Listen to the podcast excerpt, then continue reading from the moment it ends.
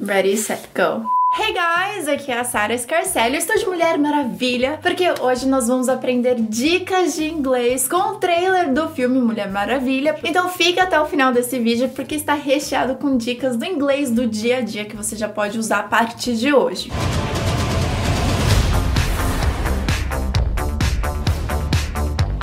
Deal? Alright, então vamos para a primeira dica de inglês.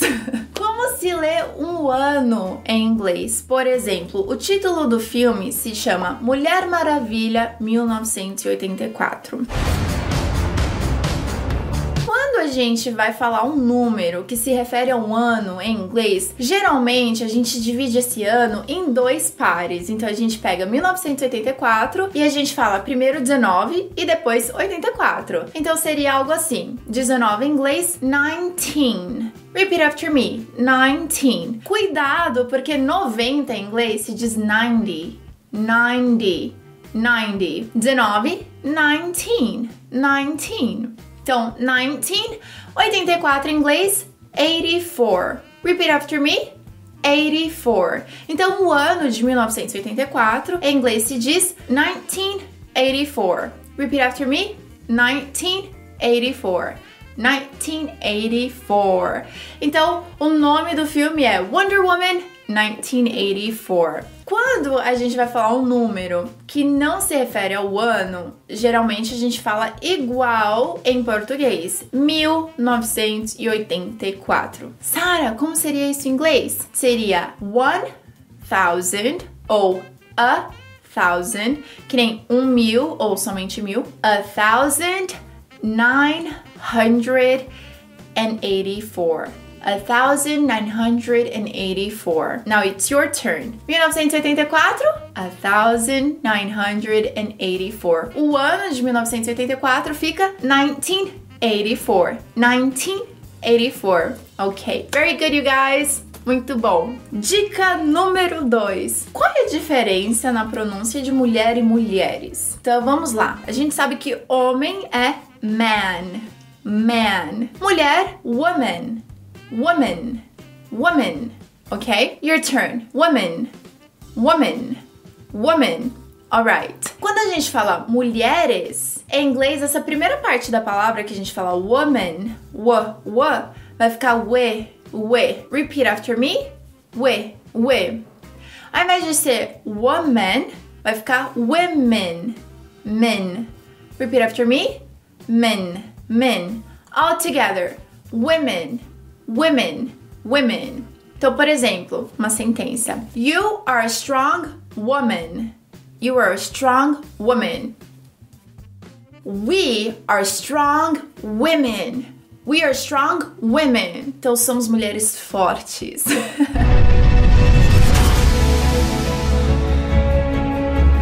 women, woman. Women, woman. Your turn.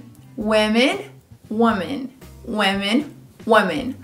Perfect! Well done! Dica número 3. Number 3. Existe alguma palavra que significa luta e esforço que não seja fight? Porque luta em inglês a gente pode falar fight, esforço, effort. Existe uma palavra em inglês que foi usada em uma frase nesse trailer que fala assim: We all have our struggles. We all have our struggles. We all have our struggles. Traduzido, fico todos nós temos nossas lutas. Essa palavra struggle significa luta. E eu gosto muito dessa palavra, é uma palavra muito comum. Anota aí para você usar, porque ela significa o esforço de lutar, a luta em si, ou até mesmo se você está tendo dificuldade com alguma coisa. Essa frase, we all have our struggles, é uma frase comum. E tem uma frase ainda mais comum, na minha opinião, que é The struggle is real, que significa a luta é verdadeira ou a luta é real. The struggle is real. Como a gente tá já em 2020,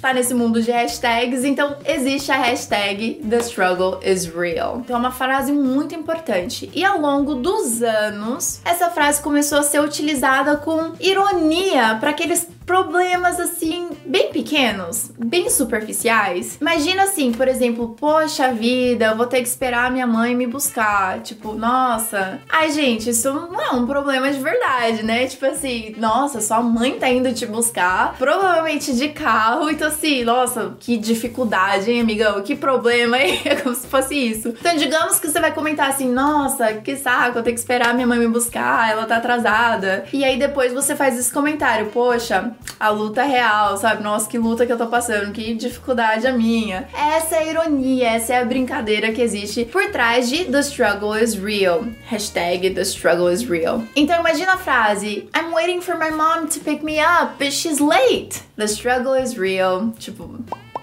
é ironia, né, gente? De fato, assim, isso não é um problema. Mas, assim, eu tô querendo reclamar um pouquinho, então eu faço essa brincadeira. É geralmente assim que as pessoas pensam quando elas falam The struggle is real. Alright? Então agora você também pode usar. E além dessas duas frases que são comuns, repetindo, the struggle is real, ou we all have our struggles. Todos nós temos lutas diferentes. Existe também o struggle, assim, do dia a dia mesmo. Por exemplo, algo que você tem dificuldade, por exemplo, digamos que você tem dificuldade com matemática. Tipo, nossa, eu estou tendo dificuldades com a aula de matemática. Em inglês você pode falar I'm struggling with.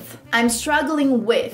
Então se diz I'm struggling with math, né? Estou tendo dificuldades com matemática. Outro exemplo, se você tá tendo dificuldade de ficar na dieta ou lutando para ficar na dieta ou se esforçando muito para ficar na dieta, novamente se usa struggle. I'm struggling to stay on my diet. I'm struggling to stay on my diet. You keep doubting yourself, Diana. No, I don't. Agora eu quero te perguntar e eu quero aproveitar para vocês responderem aqui nos comentários para eu saber what is something that you're struggling in your daily life. Tu tem alguma coisa no seu dia a dia que você tá tendo dificuldade ou tá tendo que lutar? What is something that you're struggling with? What is something that you're struggling with? Share with us. We'll help you.